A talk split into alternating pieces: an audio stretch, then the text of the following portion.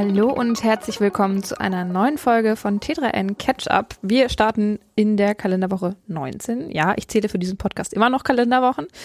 Ähm, und ich bin nicht alleine hier im Studio. Bei mir ist nämlich mein lieber Kollege Kaspar von Allwerden. Hallo Kaspar. Hi, Ellie. Ähm, Kaspar, geht's dir gut? Yes, everything is okay. Thanks for asking. Ich wusste jetzt nicht, dass wir einen englischen Podcast plötzlich haben. Right now I can only speak English. Sorry. Okay, und du hörst dich auch nicht so ganz fresh an. Ja, gut, vielleicht lösen wir mal auf. Das Überraschung, das war nicht ich. Was? Nein, Wer hätte es sich gedacht? Nein, es war äh, die digitale Kopie oder eine digitale Kopie meiner Stimmen. Ähm, und ich bin ein bisschen gerade angeschlagen und es wäre ideal gewesen, wenn man das hätte mit einem künstlichen Kasper vielleicht hätte aufnehmen können, aber das funktioniert leider noch nicht. Ein kleiner Spoiler zu unserem Deep Dive. Wir beschäftigen uns heute mit digitalen Stimmen und äh, ob das schon funktioniert und wie das funktioniert. Wie ihr gehört habt, es ist leider noch nicht ganz so einfach. Deswegen muss ich jetzt hier sitzen und äh, muss noch mit meiner angeschlagenen Stimme hier durch. Ja, es gibt, also ich möchte jetzt auch mal, ich finde, es gibt auch Schlimmeres, als mit hier zu sitzen und zu podcasten. Aber Vielen bevor Dank wir, für die Blumen. bevor wir uns jetzt hier noch äh, reinreiten in irgendwas, kommen wir direkt mal zum Fail der Woche, würde ich sagen. Sehr, sehr gerne. Der Fail der Woche. Und da geht es um eine Sache, die tatsächlich auch schon von KI teilweise übernommen wird, nämlich um E-Mails. Manche Richtig. Leute schreiben schon E-Mails mit KI. Ähm, Ich, Und- ich denke auch, dass die Spammer in Zukunft sehr viel auf KI setzen werden, weil ja, so eine Spam-E-Mail ist immer noch, also ich kriege im Moment sehr viele, weil nämlich, äh, Spoiler, Jobrat, ein Dienst, über den ich über meinen Ar- Arbeitgeber ähm, äh, mein Fahrrad beziehe. Äh, dort liegen all meine Daten, unter anderem meine E-Mail-Adresse und meine Telefonnummer und die haben, äh, der, ein Dienstleister von denen hatte ein Datenleck. Und seitdem kriege ich sehr viele Spam-SMS und sehr viele Spam-E-Mails oh je. um mal hier ein eigenes Leid irgendwie zu klagen. Aber darum soll es gar nicht gehen, sondern es soll um das Thema Google und Mails gehen. Richtig. Ähm, Google spammt nämlich so ein bisschen sein, die eigenen Postfächer seiner NutzerInnen zu. Ähm, und zwar mit Werbung. Normalerweise ist es so, dass Werbung ähm, in Google Mail so ein bisschen oben angezeigt wird. Und jetzt äh, ist das Ganze aber bei einigen Nutzern, nicht bei allen, nur eine kleine Gruppe, aber bei einigen Nutzern sieht das mittlerweile anders aus. Die Werbung wird nämlich zwischen den Mails im Posteingang angezeigt und das heißt wirklich zwischen den einzelnen E-Mails. Auch genauso groß wie die E-Mails und in einer sehr ähnlichen Aufmachung. Und das ist auch das, was die Leute, bei denen das aufgetaucht ist, sehr stark kritisieren, dass sie es eben kaum noch von einer echten Mail unterscheiden können. Und das ist Kritik, die, wenn man die Screenshots sieht, auch durchaus zutreffend ist, finde ich. Genau, also da gibt es tatsächlich relativ viele Beschwerden, die über Twitter geäußert wurden. Und Google selbst ähm, hat jetzt auch ein bisschen darauf reagiert und gesagt, man experimentiert mit einem neuen Werbeformat. Das hat ja offensichtlich nicht ganz so gut geklappt. Nee. Ähm, und nachdem die Kritik jetzt eben so groß ist, dürfte Google es sich nochmal gut überlegen, ob das wirklich äh, großflächig ausgerollt wird. Ähm, ja, die Google-Mail-Konten sind ja kostenlos an sich, theoretisch. Das ist der Punkt, warum Google dann halt auch Werbung einblendet und auch schon seit längerer Zeit ja auch an anderer Stelle auch einblendet. Man muss da halt immer wieder abwiegen. So, möchte man das mit so einem wichtigen Ding wie einem E-Mail-Konto, dass da Werbung eingeblendet wird oder auch die Benutzerdaten durchaus ausgewertet werden. Mhm. Also auch mit denen wird ja Geld gemacht. Ich wollte gerade sagen, deswegen ist es auch nicht an sich kostenlos. Ne? Also Nee, genau, ja. kostet das halt kein Geld. Wie, wie so oft eigentlich alles im Internet. Ähm, oder sagt man, man wechselt auf einen E-Mail-Anbieter, der ein bisschen Geld verlangt. Es gibt da durchaus ab einem Euro schon, Anbie also einem Euro im Monat, Anbieter, die ein Mail-Postfach anbieten und da weiß man dann, wie die Finanzierung aussieht. Man zahlt nämlich selber dafür. Ja. Genau, und äh, bei diesen E-Mail-Anbietern passiert so ein Fell dann hoffentlich nicht. Nein, Höchstwahrscheinlich nein. nicht. Spams kriegt man trotzdem, weil wie gesagt, wenn ein Datenleck bei einem anderen Anbieter ist, da hilft dann auch ein Bezahlpostfach wie bei mir nichts. Tja. Ich weiß gerade nicht, wie wir den Übergang zu unserem Deep Dive machen. Ja, müssen wir immer Könige der Überleitung sein? Ich fände schon, aber äh, jetzt lassen wir es einfach mal und nehmen euch aus diesem Fail mit in den Deep Dive. Der Deep Dive. Wir haben in der Einleitung das Ganze ja schon so ein bisschen angeschnitten und zwar haben wir wieder ein KI-Thema, aber diesmal ein sehr praxisnahes, weil Man muss dazu sagen, Kasper ist bei uns in der Redaktion schon ein bisschen bekannt als Mr. Selbstversuch. Er macht für unsere Printausgaben immer lustige Selbstversuche und ist E-Auto gefahren schon, hat sich hacken lassen und so weiter. Ja, Und diesmal ging es um seine Stimme und wie es das Schicksal so wollte, ist er dann tatsächlich krank geworden und hatte eine Woche lang keine Stimme mehr. vielleicht war das ein Zeichen. Aber leider ist sein Experiment, das kann ich hier schon mal spoilern, nicht so gut ausgegangen, dass es niemand aufgefallen wäre, dass Kaspar keine Stimme Ja, die. Leute haben es ja am Anfang auch schon gehört. Also, wa- was war der Hintergedanke? Warum habe ich überhaupt gesagt, Stimme digitalisieren? Na, das Ganze fing an mit einem wissenschaftlichen Paper von Microsoft. Die haben ja auch Forscherinnen und Forscher, die für sie arbeiten. Und in dem Fall Forscher, die an Sprachmodellen gearbeitet haben. Ähm, also ähnlich, Sprachmodelle sind ja unter anderem ChatGPT und solche Dinge. Es geht in dem Fall aber nicht um Sprache verstehen, sondern um Sprache und Stimme zu analysieren und aus diesen Daten dann ähm, zu lernen und dann die Stimme quasi nachahmen zu können. Und das Besondere an diesem Projekt jetzt, was Microsoft da vorgestellt hat, in diesem wissenschaftlichen Paper, ist, dass die Forscherinnen und Forscher gesagt haben, sie brauchen nur noch drei Sekunden Audiodatei. Und Das ist sehr wenig. Genau. Und können anhand dieser drei Sekunden die Stimme dann so kopieren, dass die digitale Stimme dann relativ nah dran oder fast schon täuschend echt ähm, an der Originalstimme ist. Sie haben auch auf GitHub Beispiele präsentiert, die man sich anhören kann und durchklicken kann. Das funktioniert schon erschreckend gut, wenn, Also- man, wenn die wirklich nur mit drei Sekunden erstellt wurden. Ich wollte gerade sagen, also drei Sekunden ist ja zum einen, unsere Stimmen werden dann sowieso nicht mehr sicher, weil wir hier wöchentlich eine Stunde im Internet sprechen. Richtig. Ähm, aber auch wenn man, keine Ahnung, ein Taxi ruft oder eine Pizza bestellt oder sowas und jemand da mitschneidet, zack, hättest du ja deine drei Sekunden locker voll. Genau, also deine und meine Stimme wären dann eh schon weg. Äh, dann wäre ja alles gut, dann können wir ja den Deckel drauf machen und Thema ist durch. Ähm, nein, es ist so, dass Microsoft dieses, äh, diese Sprachmodelle noch nicht veröffentlicht hat und ich nehme auch mal stark an, sich erstmal dafür hüten wird, das zu tun, weil drei Sekunden sind halt wirklich wenig. Und dann habe ich mir gedacht, okay, die sind ja nicht die einzigen, die daran arbeiten, die daran forschen.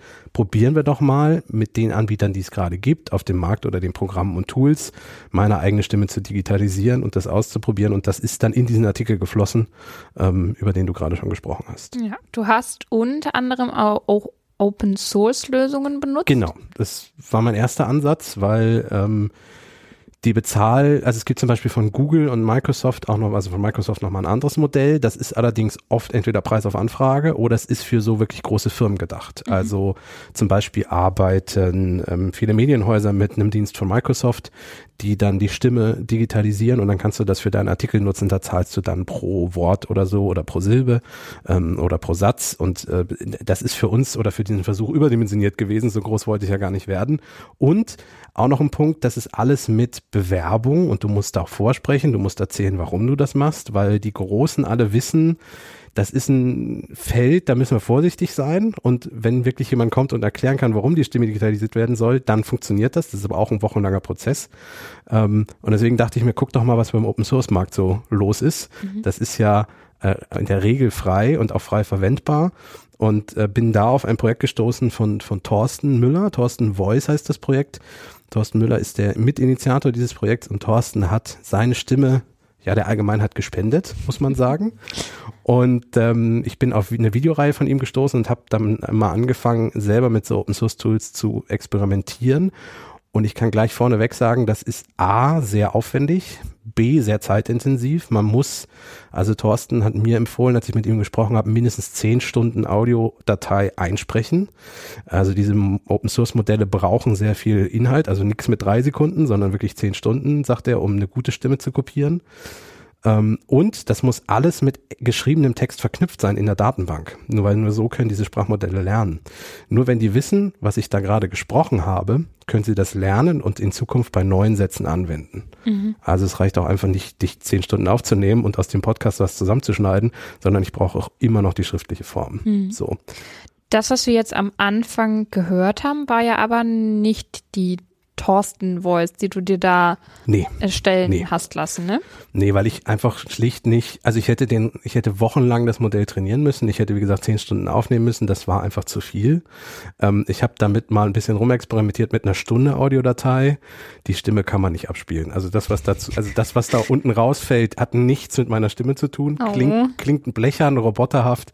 Ähm, also das, das habe ich, gar nicht mitgebracht, sagen wir so Okay, schlecht war's. okay. Ähm, und der zweite Schritt war dann mal bei kommerziellen kleineren Anbietern zu gucken, bei denen man sich nicht bewerben muss, sondern im Grunde einfach loslegen.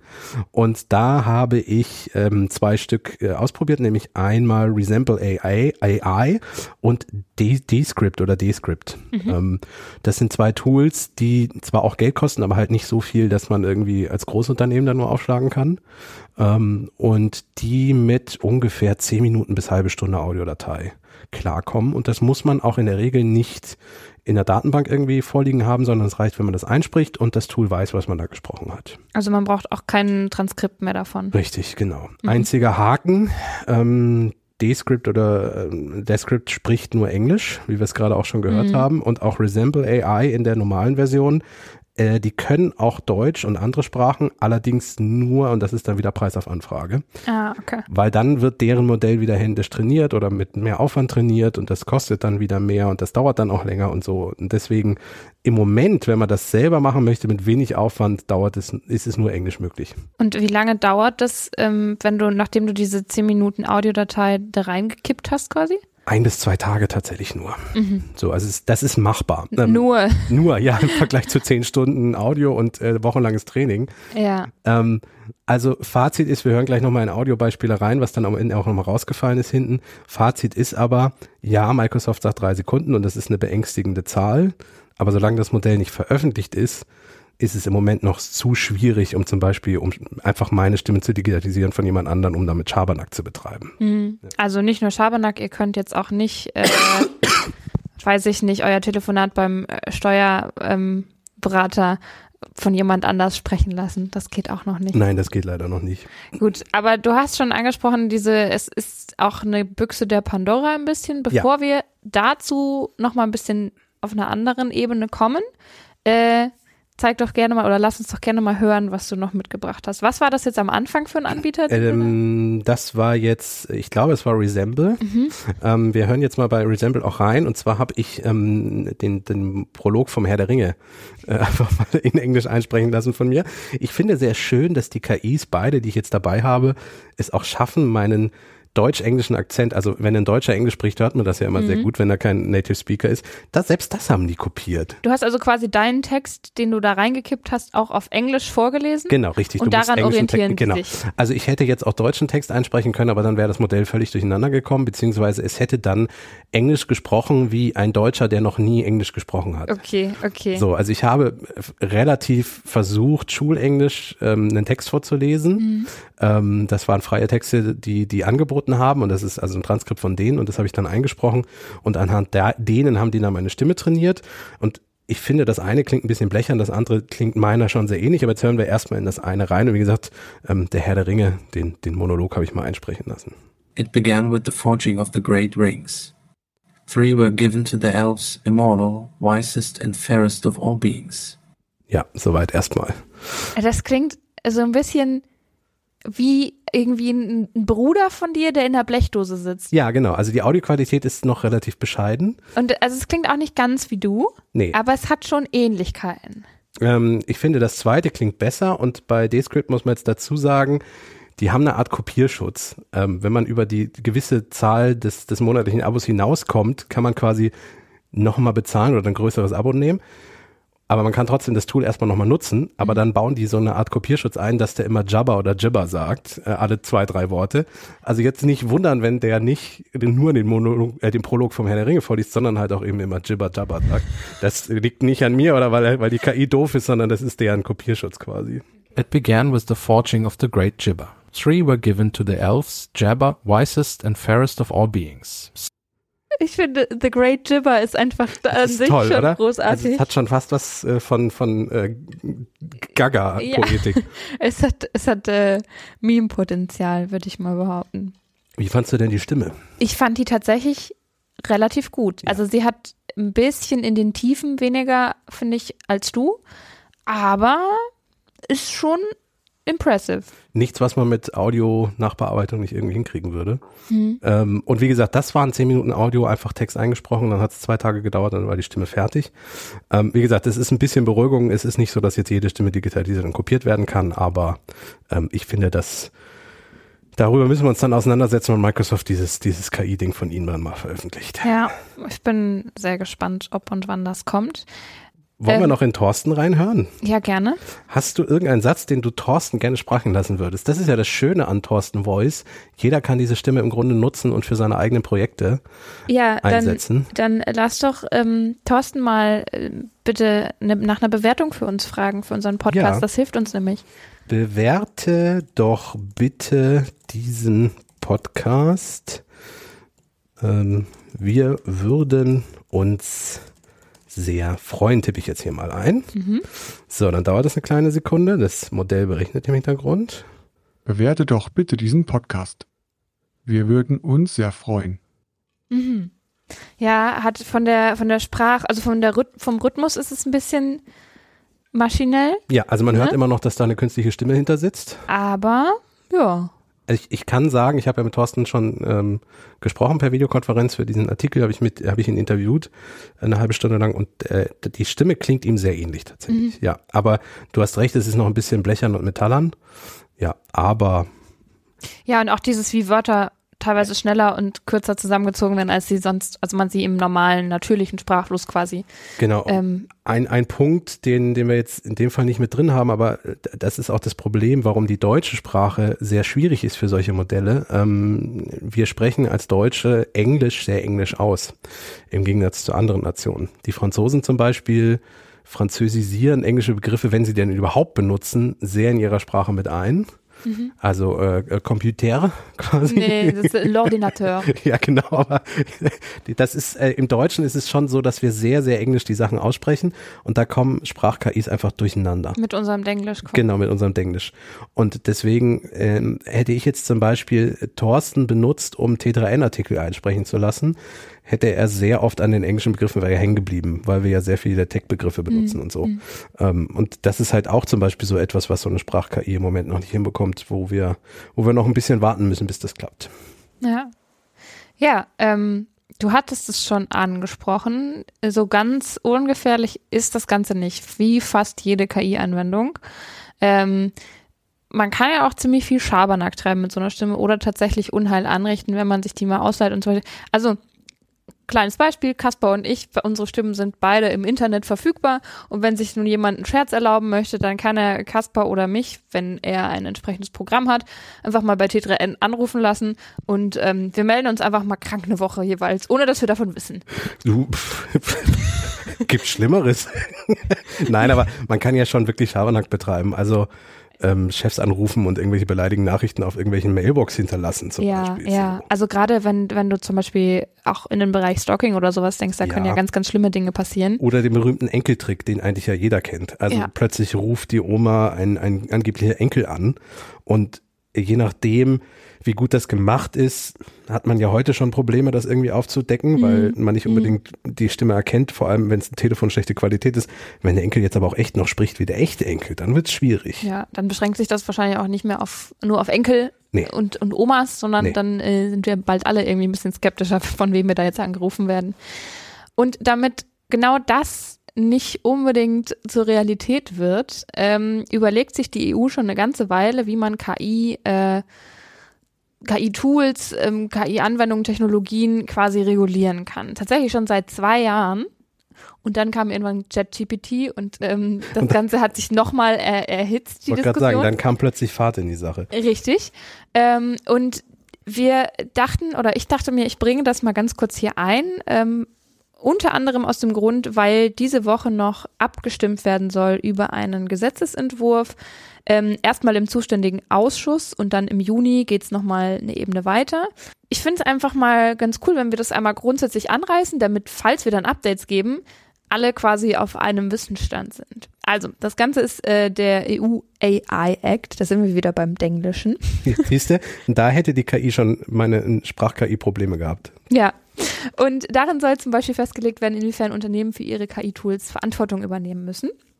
Das Prinzip ist wie folgt geplant. KI-Anwendungen werden in Risikokategorien eingeteilt und je nach Kategorie gibt es dann strengere oder weniger strenge Auflagen. So, vermieden soll damit vor allem werden, dass eben VerbraucherInnen getäuscht werden, dass aber auch äh, Daten in die falschen Hände geraten und dass das Ganze eben einfach ähm, missbraucht wird. Bots wie ChatGPT, die Texte, Bilder oder Code produzieren können. Da gehören dann irgendwann auch solche Sprachreplizierer äh, wahrscheinlich dazu. Ähm, fallen in eine relativ harte Kategorie. Ähm, die Unternehmen müssen dann eine Risikoabschätzung abgeben, durch Dritt, auch durch Drittparteien einholen. Ähm, es braucht menschliche Kontrollinstanzen, Mindeststandards für die Sicherheit und Transparenz und Datenqualität. Das heißt, es muss auch klar gekennzeichnet sein. Diese Stimme, die gerade mit euch gesprochen hat, ist nicht Kaspers reale Stimme. Ja. Ähm, außerdem müssen die Unternehmen eine kont kontinuierliche Risikoüberwachung und ähm, Risikobewertung quasi einführen. So, das ist erstmal der Entwurf. Da wurde ganz, ganz viel hin und her diskutiert. Da ging es vor allem auch gerade um die Frage, was ist alles KI? Wie wird das Ganze definiert? Geht es nur um Tools? Geht es um verschiedenste Technologien? Deep Learning, Machine Learning, alles Mögliche. Ähm, ne, solche, solche Dinge sind ja super komplex und da hat sich die EU sehr schwer damit getan, das zu entwerfen, auch weil es weltweit der erste Entwurf für so, eine, so ein Gesetz ist. Und es gab da gab es natürlich die DatenschützerInnen, die gesagt haben, wir möchten viele Regularien im Bereich XY. Dann gab es die Wirtschaft, die gesagt hat, wir müssen aber wettbewerbsfähig bleiben. Dann gab es jetzt zum Beispiel einen offenen Brief verschiedener ForscherInnen, die das Grundkonzept an sich gut finden, aber fordern, dass Open Source Projekte zum Beispiel anders behandelt werden als die Produkte von großen kommerziellen Dienstleistern. Mhm. Ähm, und wie gesagt, richtig entschieden ist aktuell noch nichts die EU wäre in der Vorreiterrolle, wenn das Ganze mal auf den Weg kommt. Und diese Woche ähm, könnte es einen Schritt weitergehen. Und deswegen wollte ich das einfach noch im Nachklang zu diesem spaßigen Thema von Kaspars Selbstversuch einmal ein bisschen. Da kam wieder dein Aber. Ja, da, da, kam, da kam der trockene Hintergrund. Nee. Nein, ich, ich, ich, bin, ich bin zwiegespalten bei dieser EU-Gesetzesgeschichte. Zum einen finde ich gut, dass die EU mal sehr früh bei einem Thema mit dabei ist oder generell ein Gesetzgeber. Mit dabei war. Ähm, ähm, oder ja, ja. so, weil äh, ganz oft ja nun solche gerade digitalen Geschichten dann behandelt werden, wenn sie seit fünf Jahren irgendwie schon auf dem Markt ja. sind. So, das finde ich gut, dass man sich da direkt mal zu Beginn auch Gedanken macht. Ich sehe es aber ein bisschen so wie die Forscher. Ich glaube, man kann das schwer über einen Kamm scheren. Und zum Zweiten, wir sind da gerade erst ganz am Anfang, mhm. was diese ganzen KIs betrifft. Und ich glaube auch, das sind eher Werkzeuge. Also sowas wie ChatGPT ist jetzt lustig, um damit zu spielen. Das wird aber ein Werkzeug für ganz andere Tools, die dann auch noch vielleicht viel tiefgreifender sind oder größer sind. Und ich habe ein bisschen Sorge, dass die EU A da jetzt erstmal mit dem Hammer draufhaut, hm. regulativ, aber B auch gar nicht mehr mithalten kann, wenn es dann wirklich um, um Weiterentwicklung und große Dinge geht, die dann noch passieren werden. Ähm, also ja, ich finde es gut, dass man sich damit beschäftigt. bin aber mal gespannt, was das so bringt und wie das so wird. Aber ich glaube auch, also gerade sowas wie Kennzeichnungspflicht, wenn jetzt eine digitale Stimme spricht oder sowas oder eine KI einen Text geschrieben hat, finde ich, glaube ich, erstmal nicht verkehrt für die Anfangszeit. Ja, so. ja das ist, glaube ich, einfach so dieser Spagat, den es ja oft gibt bei ja. Gesetzgebungen, dass man möglichst alles berücksichtigen muss, dann wird das Ganze aber wieder super träge, gerade auf so einer großen Ebene. Die haben ja. unfassbar viele Anhörungen von den verschiedensten Lobbygruppen gehabt äh, und nochmal nachgebessert und hier nochmal nachgebessert und da nochmal was aufgeweicht und das nochmal strenger gemacht.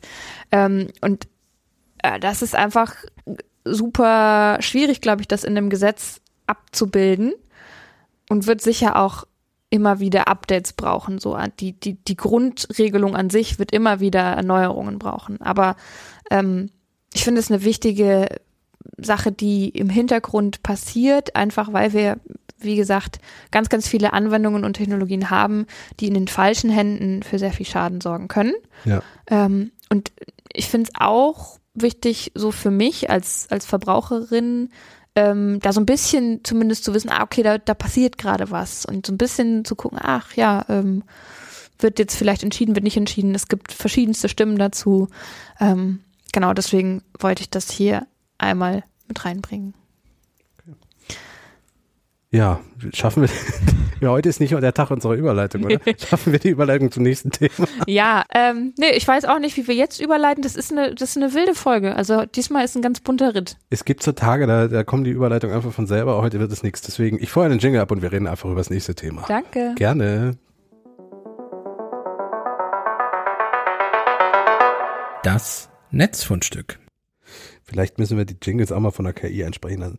Ähm, Ja, ich finde deine Stimme ganz gut da drin. okay, gut. Äh, das Netzfundstück. Ja, ähm, es geht um äh, das Thema Russland und es geht um äh, freie Presse und Berichterstattung, die dort in dem Land ja einfach nicht mehr existiert.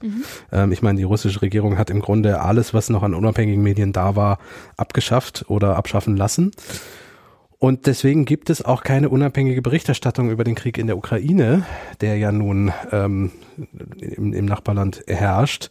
Und ähm, jetzt hat aber eine finnische Zeitung eine sehr kreative und spannende Idee gehabt, äh, das Ganze mal anzugehen und halt irgendwie doch für Berichterstattung zu sorgen in einem von Zensur übersäten Land wie Russland, in dem es sich, ja, In ein Computerspiel begeben hat. Richtig.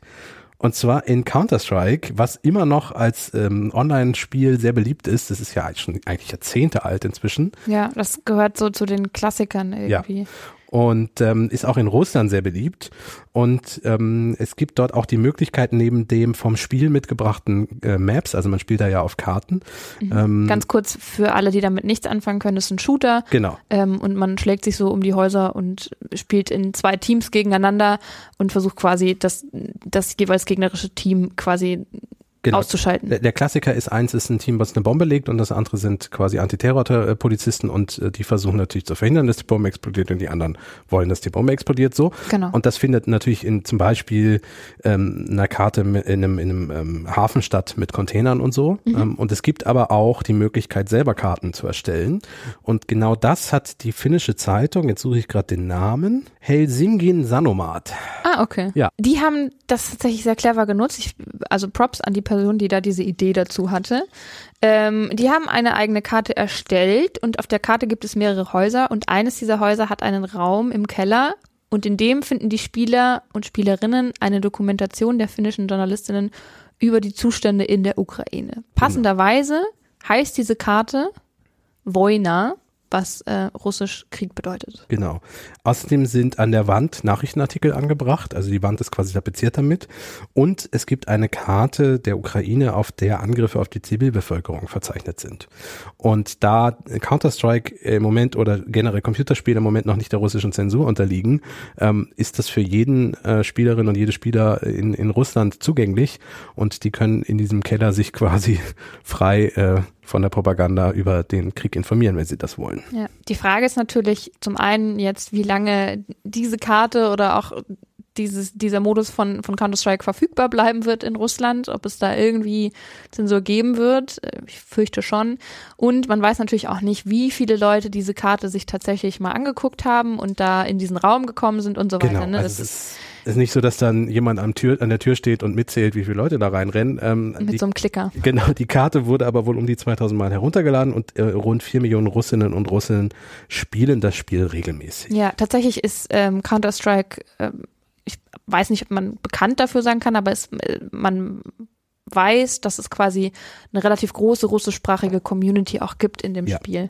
Deswegen ähm, gehe ich mal davon aus, dass das auch äh, den finnischen KollegInnen bekannt war und sie sich genau dieses Spiel deswegen rausgesucht haben. Genau, möglichst, man möchte ja doch eine große Zielgruppe irgendwie ansprechen. Ja, aber Genau. die, deswegen Netzfundstück, die Idee fand ich super. Ähm, nur mit Kreativität kann man sowas umgehen. Ja, und auch, auch spannend, wie in einem Shooter Ja, ähm, tatsächlich dann so der Bezug in die reale Welt hergestellt werden kann und manchmal Dinge einfach ähm, zur Aufklärung beitragen können, von denen man es gar nicht denken würde. Wir hatten ja schon die unterschiedlichsten äh, Apps und, und Möglichkeiten, wo irgendwie Leute Informationen reingestellt haben über Tinder, über Google Maps und so weiter, ähm, über Bewertungen bei Google. stimmt, ja, äh, Ähm, Restaurantbewertungen, wo dann aktuelle Kriegsnachrichten reingeschrieben wurden und so. ja. Wobei man eben zum Beispiel sagen muss, bei Google war ja das große Thema, dass viele in Russland Google gar nicht so wirklich nutzen, sondern dass es da Yandex gibt. Ähm, und Und sowas auch relativ schnell abgedreht werden kann von der Regierung. Gut, so ein Richtig. Computerspiel auch, aber da kommt man ja erstmal nicht drauf, dass da solche Nachrichten drin zu finden sind. genau, und deswegen clever gemacht. Und es ist, es hätte fast den, den, äh, den Namen gute Nachricht verdient. Ja. Aber ähm, dafür haben wir nochmal was anderes rausgesucht diesmal. Richtig.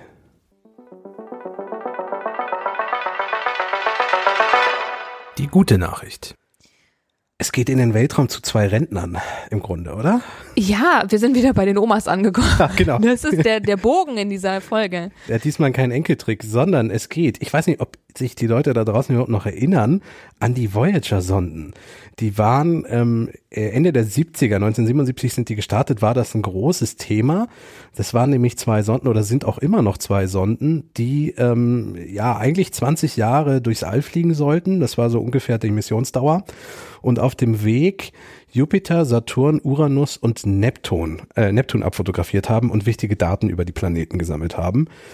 Und von vielen Planeten auch die ersten wirklich guten Fotos zur Erde geschickt haben. Ähm, deswegen waren die Voyager-Sonden auch sehr äh, bekannt und beliebt. Und äh, es ist ja auch unter anderem eine Star Trek-Serie nach, nach Voyager benannt.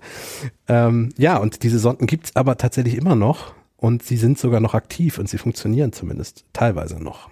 Ja, da, sie sind ein bisschen weit vom Schuss mittlerweile. Ja, Äh, schon, sie, sie sind eine Ecke, Ecke weggekommen. Ja, Voyager 1 hat 2012 als erstes menschengemachtes Objekt die Heliosphäre verlassen, also das Magnetfeld der Sonne, und ist jetzt im interstellaren Raum unterwegs. Und Voyager 2 hat sechs Jahre später auch den Weg in den interstellaren Raum gefunden. Genau, das ist halt wirklich insofern besonders, als dass sie nun wirklich aus unserem Sonnensystem raus sind. Also sie sind in dem Raum zwischen Sonnensystemen und äh, fliegen dort munter durch die Gegend. Sie werden irgendwann auch sicherlich nochmal auf ein neues Sonnensystem treffen. Ob wir das noch mitbekommen, weiß ich nicht.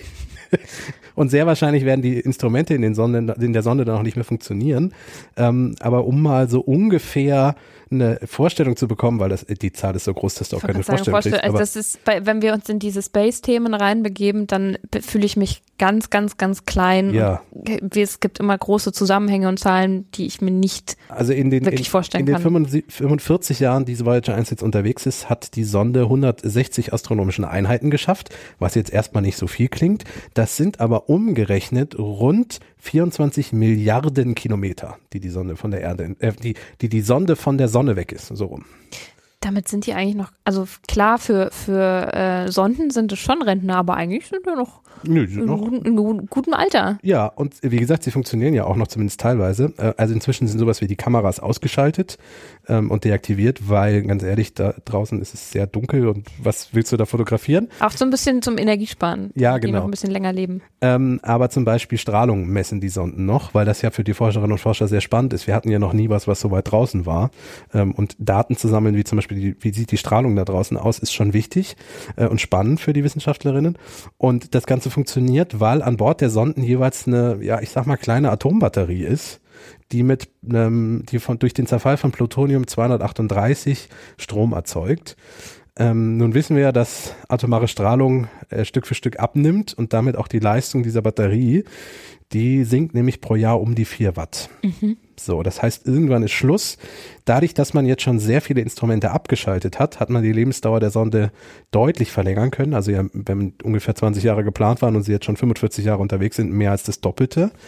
Jetzt wird es aber so sein, dass mit einem neuen Trick vielleicht nochmal drei, vier, fünf Jahre dazukommen können. Das ist unsere Good News. Das ist die Good News, dass die Voyager-Sonden äh, immer noch Daten sammeln und dass sie wirklich äh, es nochmal weiter schaffen. Und alle Erwartungen übertreffen. Das Ja, ist es nämlich das so, ist ne? es. Also 2019 hat man sich überlegt, wir machen denen mal die Heizung aus. Mhm. Ähm, damit, da, damit fing es quasi an. Und die ähm, Frage war halt, schaffen die Instrumente überhaupt, wenn wir die Heizung ausschalten, noch zu funktionieren? Und die Instrumente laufen normal weiter. Also Ja. das ist äh, beachtlich. Und jetzt hat man sich überlegt, wir haben so eingebaut, damals beim Start, ein System, was gegen Überspannung helfen soll und eine Art Reservestrom noch bereithält. Hätte die Sonne nämlich Überspannung gehabt, äh, hätte sie auf die Reservestrom zugreifen können, bis das Hauptsystem wieder funktioniert. Und jetzt hat man sich gesagt, hm, ja, ist zwar gut, so ein Sicherheitssystem zu haben, aber die funktionieren jetzt eh schon 45 Jahre. Lass uns das ausschalten, dann haben wir noch mal ein bisschen mehr Energie. Dadurch sind die Sonden zwar noch mal anfälliger.